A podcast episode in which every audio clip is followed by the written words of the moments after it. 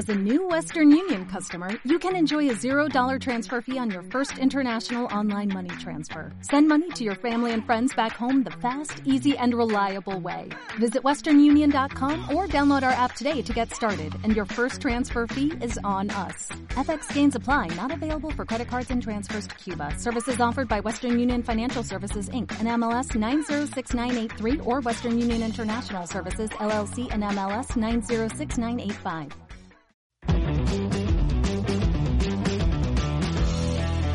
Con Train vas a poder armar tus entrenamientos en forma rápida, sencilla y súper profesional. Olvídate de engorrosas planillas de cálculos y de pérdidas de tiempo innecesarias. Crea tus propios planes, carga tus propios ejercicios y videos y compártelos con tus atletas o clientes. Ellos sabrán qué hacer a cada paso del camino.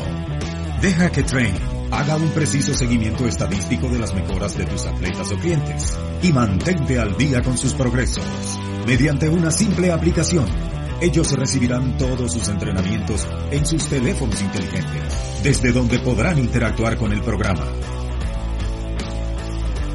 Train, planificando el futuro del entrenamiento. Hola amigos y amigas, les habla Juan para entrenamientotal.com eh, y en esta nueva entrevista total hoy tengo el gusto de tener conmigo a Emiliano Besek. Emiliano Besek es un pesista, entrenador de pesas y preparador físico deportivo Nació en Buenos Aires, Argentina, en octubre de 1993. Su logro como atleta eh, constan de, en el año 2002, 12 campeón nacional juvenil en la categoría 69, subcampeón nacional absoluto en la categoría 69 kilogramos, mejor atleta juvenil nacional. Como logros obtenidos en el año 2013 fue campeón nacional juvenil en la categoría 77 kilos, campeón nacional absoluto en la categoría 69 kilos y mejor atleta juvenil nacional. También tuvo una participación mundialista obteniendo el puesto 15 en el ranking de la International Weightlifting Federation. Logros obtenidos en el año 2014, campeón nacional juvenil, categoría 77 kilos, campeón nacional absoluto, categoría 69 kilos.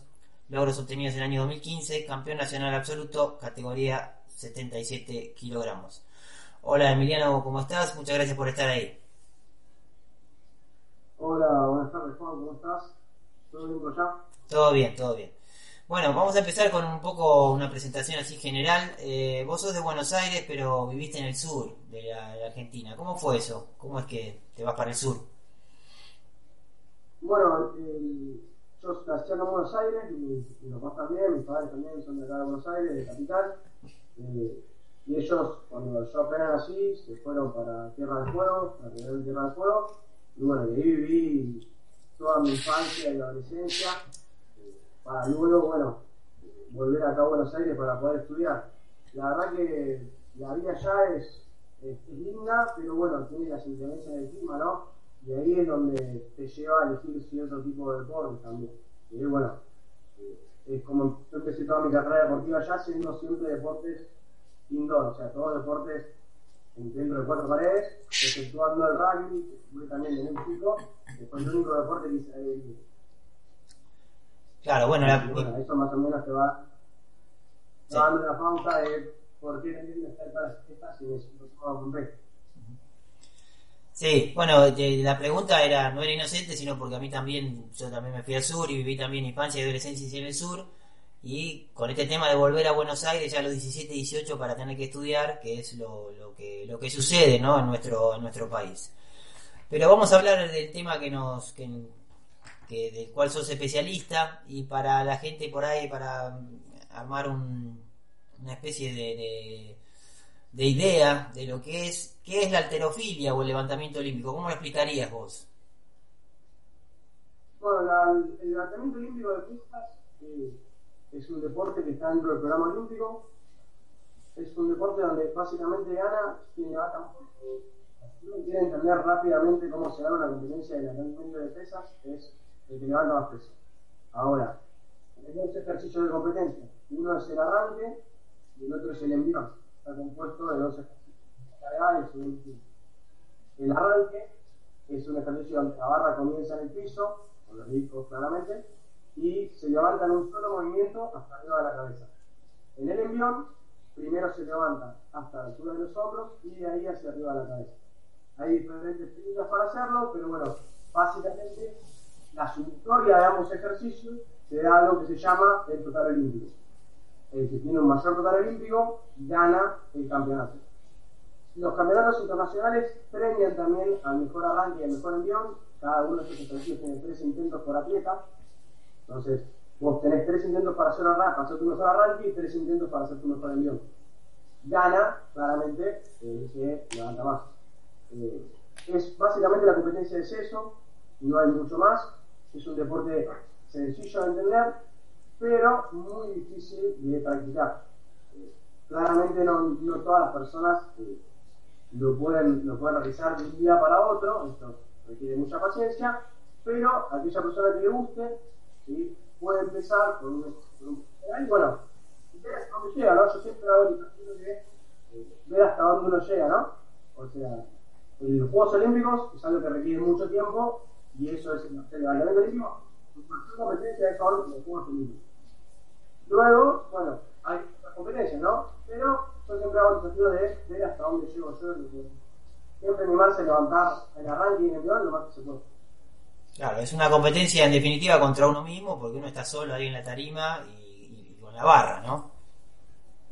Exactamente, de hecho es un deporte que, es individual, pero siempre se llaman equipos, ¿no? Todas las categorías de competencia, ahora las cambiaron, eh, forman un equipo, ¿no? Uno entrena en equipo, entrenan todos juntos con los entrenadores, pero cuando te subís, te subís solo.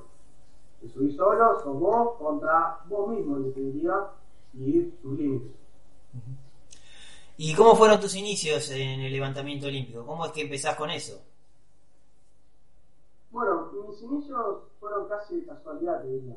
Eh, yo, como te conté antes, jugaba rugby y empecé en un gimnasio que se llama Centro de Rendimiento Deportivo en Grande Tierra del Fuego y un profesor, mi, primer profe, Nicolás Mazán, que me empezó a decir, vos podés andar bien, empiezas, podrías empezar a practicar, te gusta, qué sé yo, y al principio medio como que no me gustaba. Pues, eh, no, no, no, no me sentía cómodo, porque me costaba, como siempre, todo cuesta. Sí, Al principio son dos ejercicios muy técnicos, y cuesta, cuesta, cuesta, cuesta, pero bueno, él se y, y siempre eso hay que tener claro, ¿no? Esto es, no, es, no es uno solo, siempre son dos, porque es el atleta y el entrenador.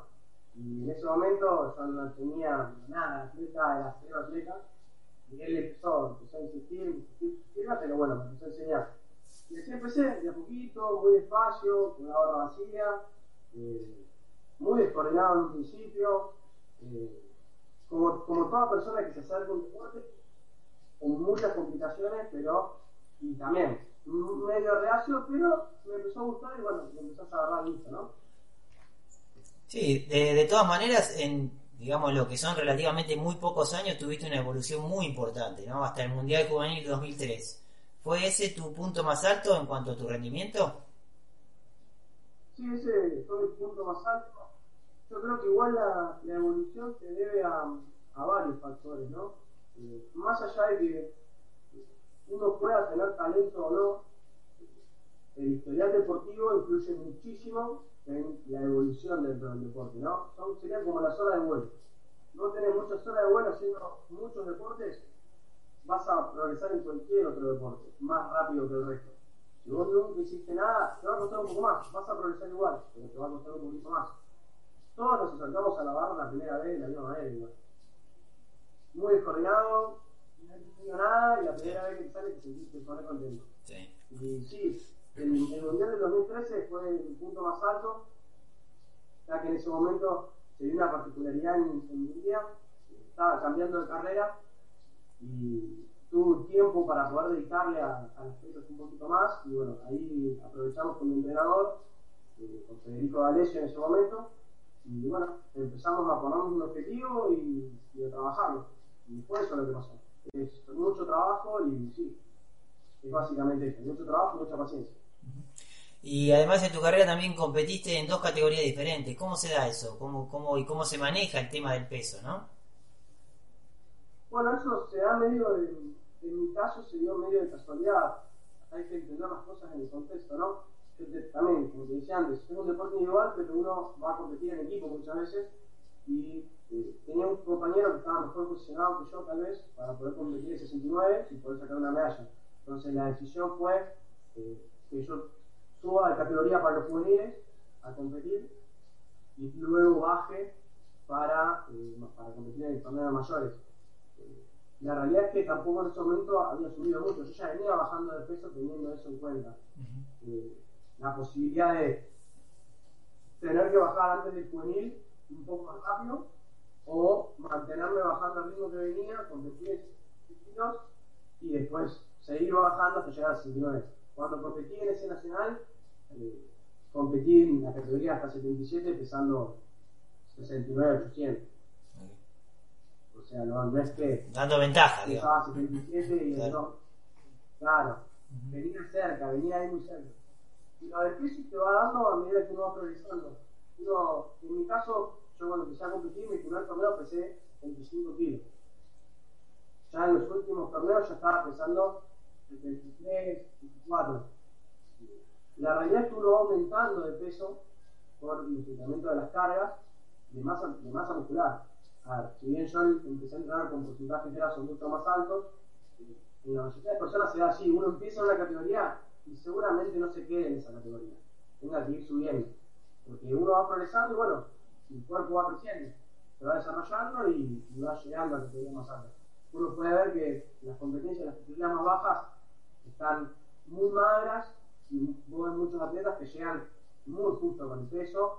eh, entonces, se va dando como eso. No es raro empezar a ver atletas que en juveniles los ves en una categoría y en mayores ya los ves en otra y después de unos años en mayores los ves en otra más alta. No, no es raro. Pero bueno, hay que tener eso en cuenta. Más que nada cuando uno se saca el deporte, a veces se acerca por salud, ¿no? Y, y asocia que salud es bajar de peso. Y empieza a hacer pesa y se encuentra que empieza a subir de peso.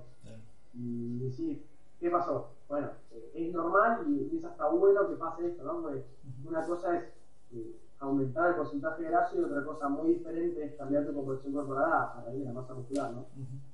Sí. Yo creo que va, va por ese lado. Claro. Y en algún momento eh, de tu carrera como, como pesista, eh, decidís ir un paso más allá y estudiar un poco lo que es la preparación física y estudiar también el profesorado de educación física. Eh, cu- ¿Cuál fue tu, tu decisión en ese momento? ¿Cómo es que, cómo es que tomaste esa decisión? Bueno, a la decisión se da más, más que porque yo tenía ingeniería antes y, empecé a tener mi vida ligada al deporte.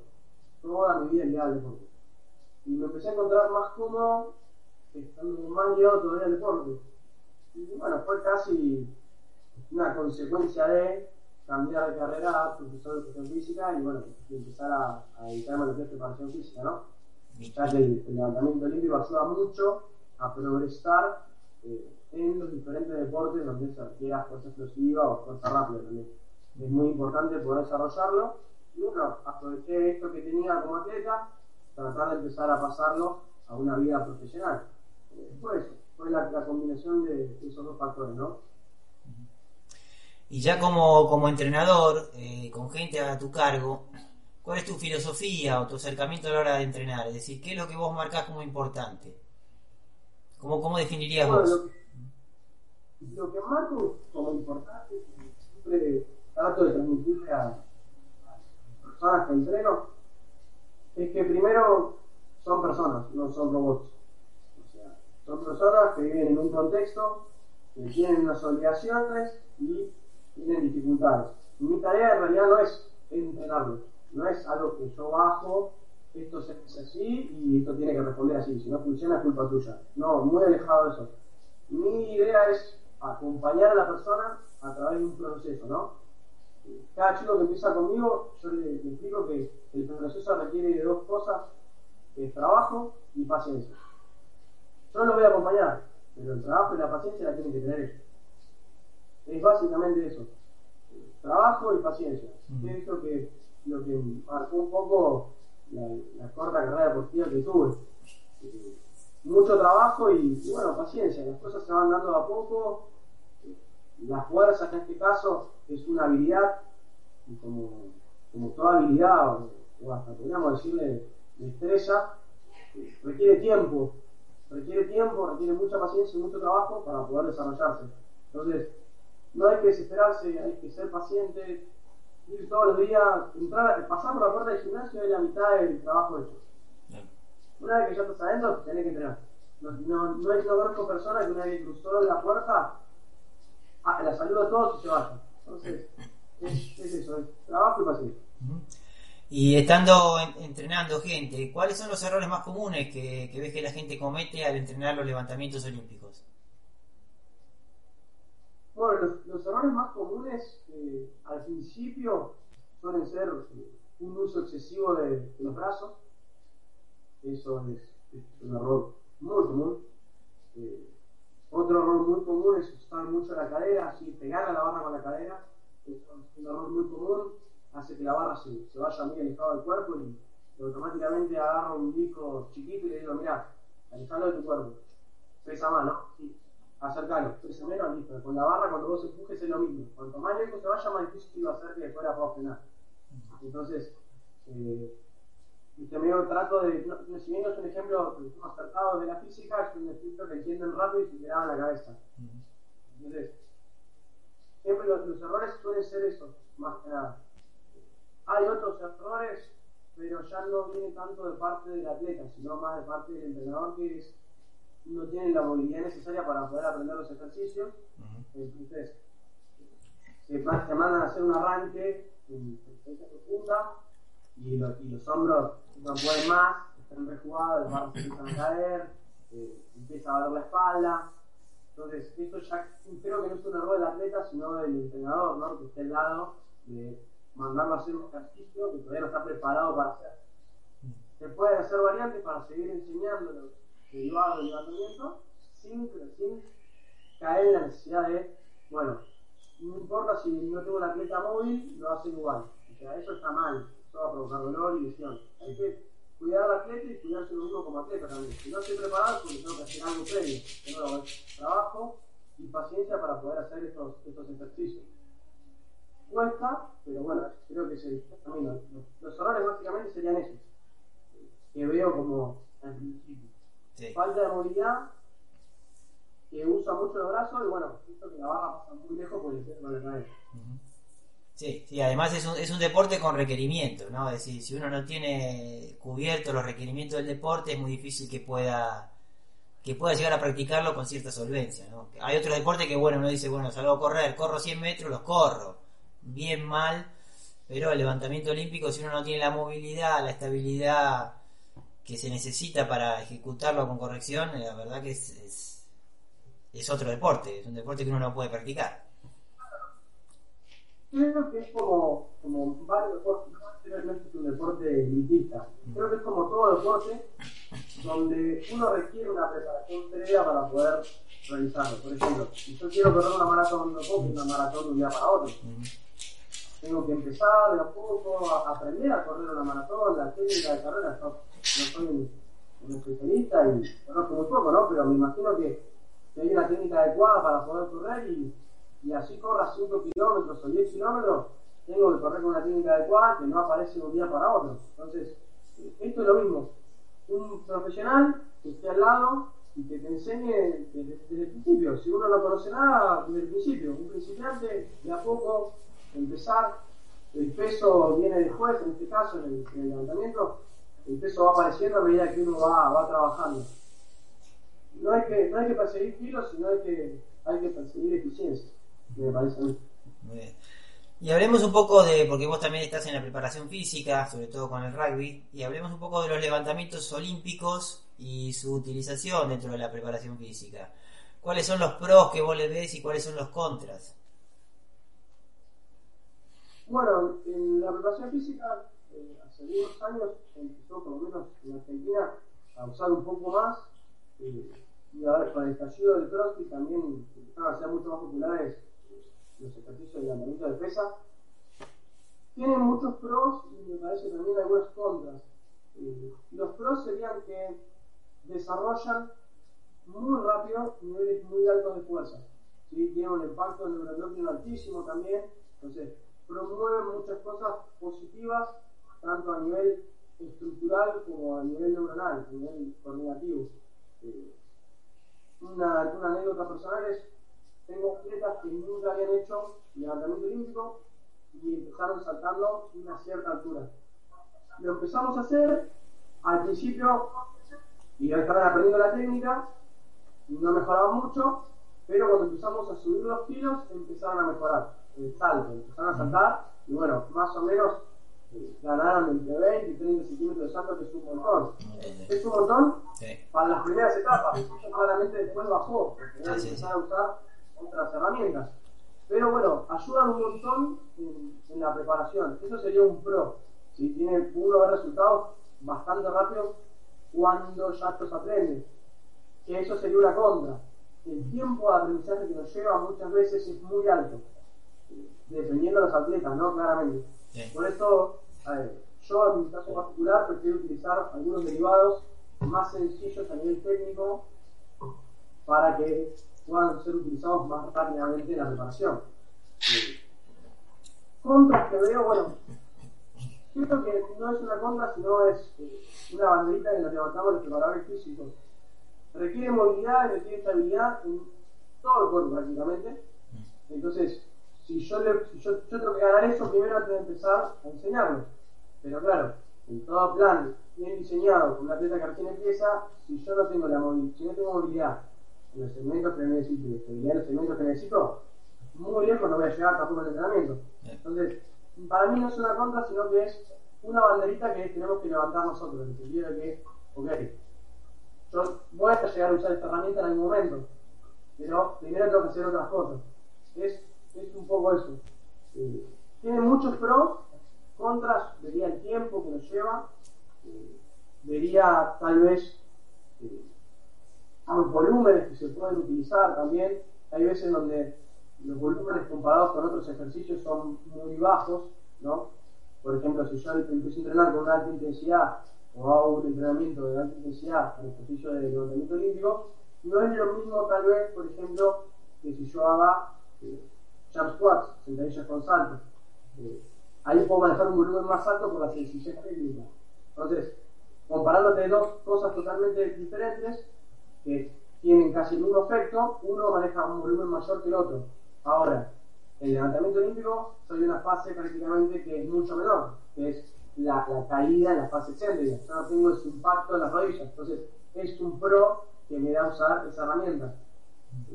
Entonces, va por ese lado. Yo creo que cada entrenador tiene que entender que no es la panacea el levantamiento olímpico como, para, como parte de la preparación, pero sí que es una herramienta muy importante en un montón de etapas de los diferentes deportes.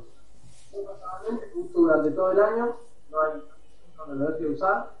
Eh, primero por esto, por la parte técnica que te antes, es importante no dejar de hacerlo porque si no se, se, arruina muy rápido la técnica y hay que volver a empezar a enseñarla, que también puede ser una contra, porque si yo no tengo a los chicos durante todo el año, los tengo una temporada corta, tengo que volver a empezar la próxima temporada a enseñárselo. Entonces, es una herramienta más hay que entenderla en un contexto y bueno, y tratar de aplicarla con el mejor sentido posible.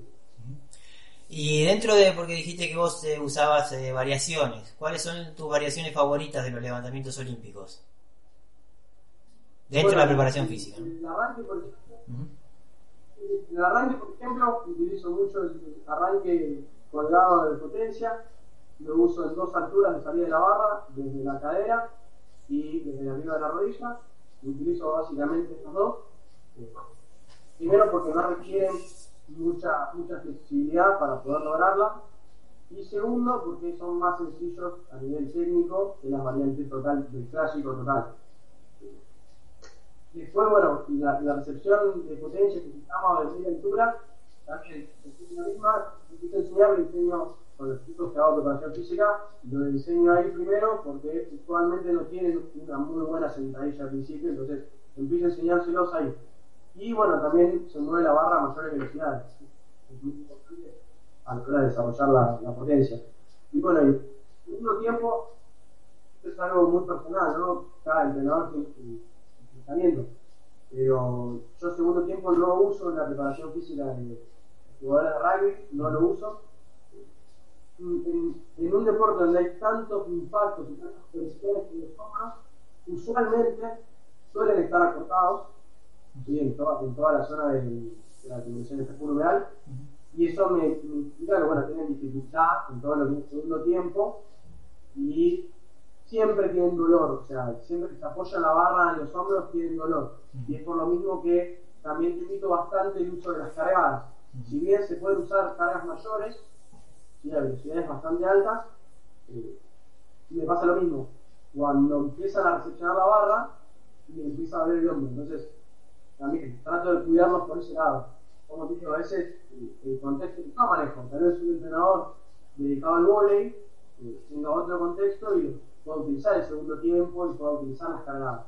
Yo personalmente, eh, cargadas muy rara vez uso y uso más que nada esas dos variantes de arranque, tal vez desde soportes, que apoyo la barra dentro de soportes para que no, no, no vaya a tener una cara en la espalda, pero básicamente sería eso.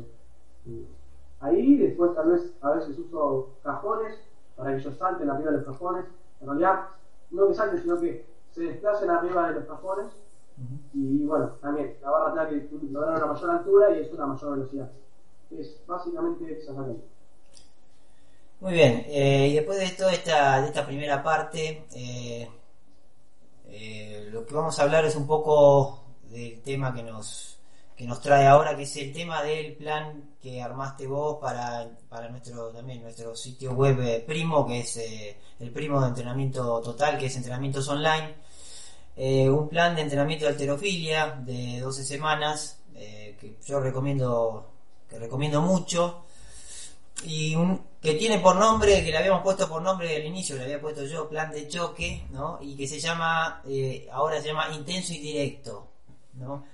Eh, este plan, eh, ¿para quién está dirigido? ¿Cuál sería el nivel? Bueno, este plan, también para sitio web, es un plan tiene un volumen muy alto de trabajo. No es un plan para alguien que recién se está iniciando, es un plan para alguien que ya conoce los ejercicios de levantamiento, que entrena tres veces por semana, pero puede entrenar más. Por eso también las cargas son muy elevadas lo recomiendo si yo venía entrenando tal vez tres veces por semana y estoy un poco estancado. Eh, lo recomiendo ahí. Tiene ejercicios que van a, que van a estar directamente relacionados a la mejora de los ejercicios clásicos. Es un plan que se puede utilizar antes de, un torneo o de una presentación o de un test, ¿por qué no?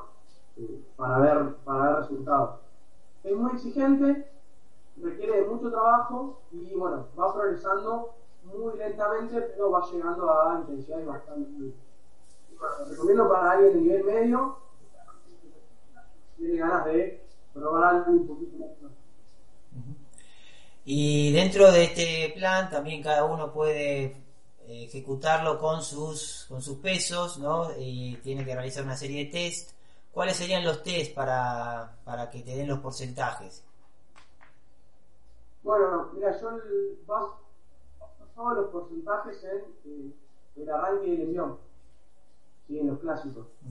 Pero sería interesante también poder conocer un máximo en sentadillas ¿sí? y sentadillas frontales, ya que te va a dar una idea de si puedes trabajar o no eh, tanto para la sentadilla frontal como para la sentadilla profunda. Esto sería la, la batería de test para hacer un arranque ya estaría, pero si tienen ganas, si tienen tiempo, lo pueden hacer o conocen. También los, Para más que nada control sobre el tiempo. Perfecto.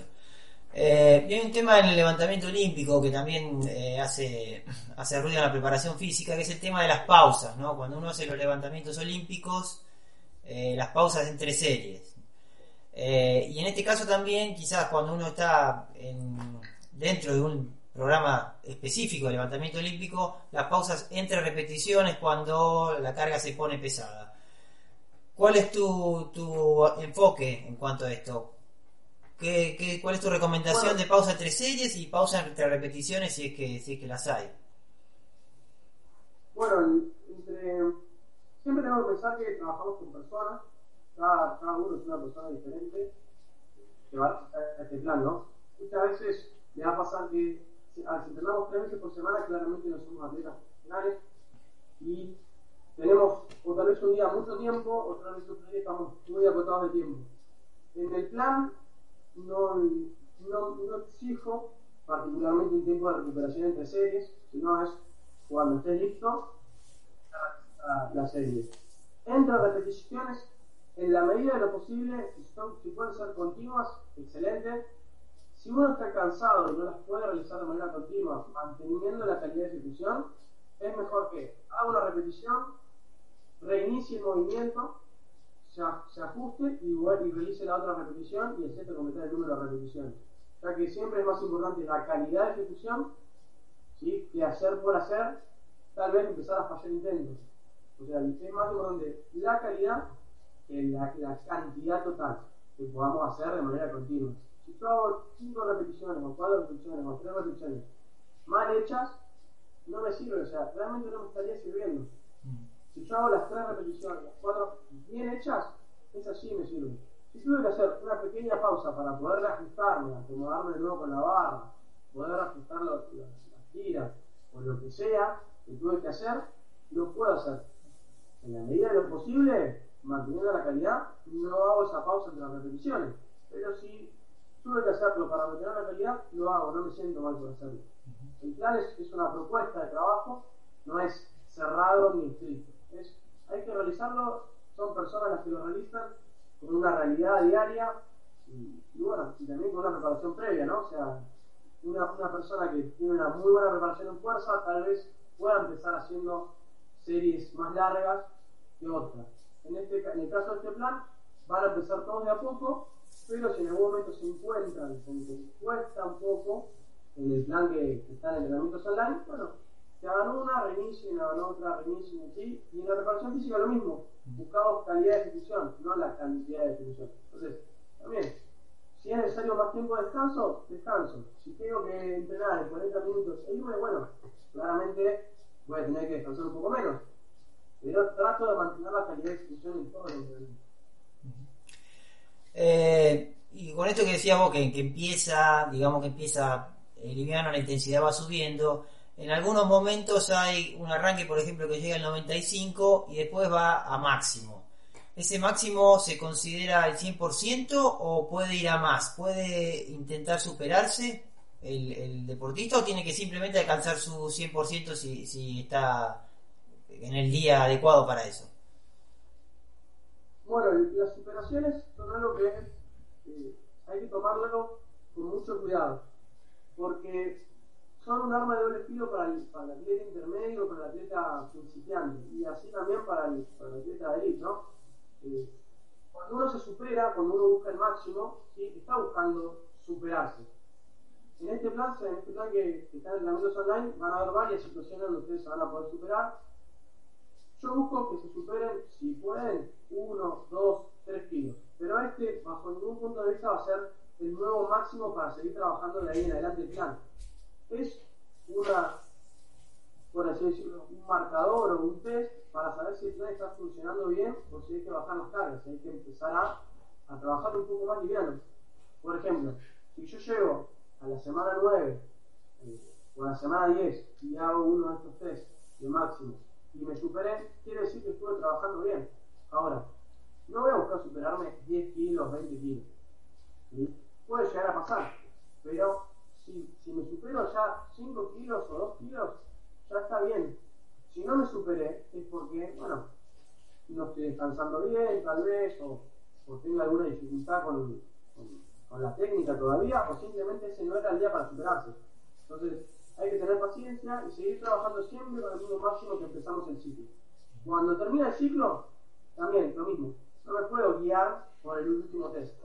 Porque tal vez todos los test anteriores me estuve superando dos o tres kilos y en el último test no me superé. Entonces, ¿qué? Cuando vuelvo a iniciar otro ciclo, voy a tomar el que no me superé, o sea, lo voy a bajar.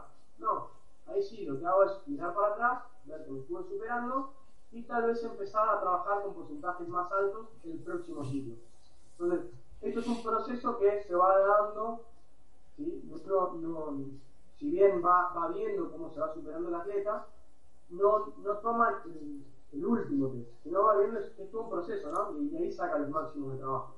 Y así todo, lo mismo, cuando estoy realizando el plan, si no puedo llegar a completar las series o las repeticiones o, no puedo poner los kilos, veo que estoy fallando, fallando, fallando, tengo que tomar un, número más bajo de, máximo, ¿sí? de intento máximo. ¿Por qué? Porque, bueno, claramente, sistemáticamente estoy fallando, no está bien tomado ese máximo o ese día, un día mágico, donde hice muchísimo de más, podía un montón, pero no es la media del día. O sea, todo el día no tengo ese potencial de fuerza que puede también pasar. Esto es algo que es muy dinámico y muy cambiante. El máximo esfuerzo, entonces uno tiene que tratar de ir acumulando carga de manera progresiva a través del tiempo. La carga de un día no hace diferencia. Las cargas sistemáticamente progresivas son las que van a ir haciendo diferencia en el máximo y me van a ir acercando a la superación constante. Claro, sería, sería un máximo o no, porque a veces uno, uno pasa que uno tiene, sobre todo cuando uno es intermedio, me, ha pasado a mí, que uno se supera, no sé, 10 kilos y piensa que, bueno, que ese es su nuevo, su nueva marca de referencia, pero fue ese día y probablemente no vuelva a repetirse en 6 meses. Y si uno trabaja con esa marca de referencia, el entrenamiento es demasiado intenso y tiene que volver atrás. Vos hablás de un máximo un poco más repetible, un máximo más estandarizado, ¿no? Claro, hay que pensar que el levantamiento olímpico, cuando uno va a competir, como habíamos contado al principio de la entrevista, son tres intentos de arranque y tres intentos de avión. Entonces, de nada me sirve ir a un torneo y hacer un intento de arranque y un intento de avión.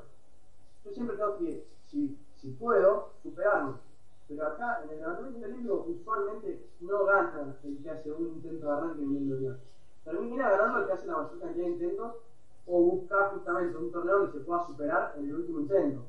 Eh, si uno agarra un torneo, eh, va a ver que las finales, por ejemplo, mundialistas, se definen siempre en los últimos intentos de cada atleta. Pero no hay una atleta que venga así de la nada, con un intento y ¡pum! O sea, estaba 20 kilos atrás y de repente pasó a estar adelante. Siempre, si pasa eso, es porque ya todos lo conocen, saben quién es, saben que con el primer intento va a ganar pero porque ese atleta ya está preparado para eso, no es que va a intentar superarse en el primer intento. Entonces uno entrena también medio de esta manera, buscando superarse, pero siempre manteniendo una base, siempre tratando de repetir lo anterior para poder hacer lo nuevo. Entonces, si por ejemplo yo en un torneo terminé el torneo haciendo 100 arranques en el último intento, el próximo torneo claramente voy a querer más, pero mi primer intento no va a ser 100, el primer intento tal vez sea 95, o 96, o tal vez 94 entonces, tal vez puedo hacer un 95, 99, 102. Y ya me superé. Claro. Entonces, eso también estoy viéndolo. Eh, el hecho de, justamente hay que tener paciencia para poder ir progresando de manera constante y continua. Si un día yo hice 10 kilos más de, de arranque por envión, genial, lo aplaudimos. Es bienvenido, es un muy buen entrenamiento. Ahora, no voy a cambiar la marca de referencia. La marca de referencia usualmente es la que queda de un torneo o la que se fue haciendo en los test anteriores, una marca que yo pueda manejar. También ahí está el ojo del entrenador en decir, bueno, ajusto acá, ajusto allá, puedo trabajar un poquito más pesado el arranque, veo cómo venía trabajando el arranque del ciclo anterior, a ver, lo venía trabajando con 50 kilos, o con 60 kilos, bueno, ahora en vez de trabajando con eso, lo trabajo con 55, 75 y, y así. Entonces, estuve trabajando un poco más pesado y eso después me va a dar en algún momento el resultado un kilo mayor. Esto, esto sí es siempre un juego entre la intensidad y el volumen. Y va jugando ahí. Va viendo y cada entrenador tiene su libro, su sistema, su forma. Si bien hay escuelas de entrenamiento, hay escuelas donde hay fórmulas para, para poder predecir un resultado. No, nunca hay nada como ir, hacerlo y poder repetirlo. O sea, voy a un torneo, gano, voy con un kilo, voy al otro, lo repito y encima después me supero. Eh, y así. Y que tratar de ir despacito, no sé. Yo no, no conozco atleta que, que a largo plazo se esté superando de a 10 kilos de manera consistente todos los planos. Tal vez uno pasa, pero el siguiente ya no pensá, si yo empiezo hoy con 50 kilos, en cuestión de nada estoy haciendo récord mundial. Sí, sí. En cuestión de nada, meses. O sea, hay un, un par de años no, no, no tiene lógica, no pasa, simplemente no pasa. Entonces, hay que apostarle a, esto, a la consistencia, ir avanzando de manera consistente, torneo a torneo, ciclo a ciclo, plan a plan y bueno, tres a tres. Siempre despacito, muy, muy paciente, que estén muy pacientes. Es un deporte donde el ansioso va para atrás. Sí. Eh, y el plan, digamos, está, está picante, está intenso. ¿Y qué sucede si uno falla una repetición? Bueno, si uno falla una repetición, tiene que tener bien claro tal vez el porqué. Sería interesante que nos, nos pueda mirar o se pueda filmar esa misma persona y verse. No por un tema técnico, sería interesante que, re- que repita esa repetición. Si no fue por un tema técnico, fue por un tema de fatiga, tal vez puede bajar la carga y completar el trabajo. Pero si uno ya llegó ese día, estaba muerto, trabajó horas extras, eh, se peleó con su pareja, eh, tuvo un mal día básicamente, puede pasar, puede fallar, mejor tal vez juntar las cosas, estirar un poco, terminar el entrenamiento, a la clase volver al día siguiente. Hay que ser, hay que ser criterioso en eso. Me explico, creo por qué el sistema técnico, lo repito y trato de arreglarlo. Si es que estoy fatigado, estoy cansado, estoy muy cansado, muy fatigado, vuelvo a hacer tres días que te da bastante como para poder eh, elegir. Lo ideal es que haya un día de descanso en el medio, pero si tuviste una mala sesión, vuelvo a hacerlo. Así que nada, es- es- si, empezamos a fallar, cambia la cosa. Empezamos a fallar varios seguidos, es un tema de fatiga o un tema de eh, tal vez técnico. Si empezamos a fallar, es pésimo. Antes podíamos manejar, y ahora no, es porque estamos entrenando muy pesado. Si bien podemos estar cansados ese día y todo, podemos tener una mala semana, si yo empiezo a fallar por un peso de manera sistemática, después estoy entrenando muy pesado. Fallé toda una semana con el mismo peso y tengo que entrenar más liviano. Muchas veces es un tema de ego, ¿no? Entrenar pesado, pesado, pesado, pesado. Plan va a ir progresando. Este plan particularmente hay que tener paciencia, va a ir progresando a través de la semana. Así que el entrenamiento pesado va a llegar. Hay que tratar de disfrutar al principio, entonces empieza con una intensidad media y prepararse para lo que viene después. Ya empieza el, el golpe de intensidad. Así que bueno, sería básicamente eso. Es eso. ¿Hay alguna otra cosa que vos quieras aclarar acerca del, del plan? Y para, para invitar a la gente a que, a que lo pruebe. Bueno, el, el plan que lo van a poder disfrutar. Y es- hay que tener paciencia, hay que tratar de comprometerse para eh, es un desafío que se van a tener porque es un plan con mucha cantidad de trabajo eh, mentalmente listos y preparados cansados para entrenar empezar, van a empezar a sentir el rigor del plan a superarse, a tratar de romper los límites bueno, desafiarse uno y la a ver gana Bárbaro. ¿Y podemos esperar algún otro plan en breve? Sí, estoy preparando un plan ya de cuatro veces por semana eh, y también de cinco veces por semana. También estamos preparando un plan ya más inicial con, progresiones de los ejercicios para poder aprovecharlos. Así que eh, los esperamos cuando, cuando empiecen a aparecer, se van a estar. Online, el entrenamiento total, así que bueno, Bueno, Emiliano, eh, te agradecemos por, por tu tiempo. Esperamos podernos encontrar en algún otro momento y quizás hacer alguna otra charla con vos eh, acerca de quizás más de la preparación física y quizás eh, la idea es también es ver algunos videos de, las ejecu- ejecuciones técnicas, algunas explicaciones, eh, poder ver eso en algún futuro cercano. Bueno, gracias, gracias Juan, gracias Al, y, y sí, empezar a, a mover esas cosas que vayan pidiendo también. Si quieren saber, si tienen alguna duda, alguna pregunta, pueden empezar a comentar. Y bueno, preparando también las dudas que vayan saliendo, las vamos a ir contestando y, bueno, ver qué se puede hacer. Bueno, muchas gracias y nos vemos pronto. ¿eh? Un abrazo. Bueno, este fue Emiliano Besek para entrenamientototal.com y entrenamientosonline.net. Muchas gracias.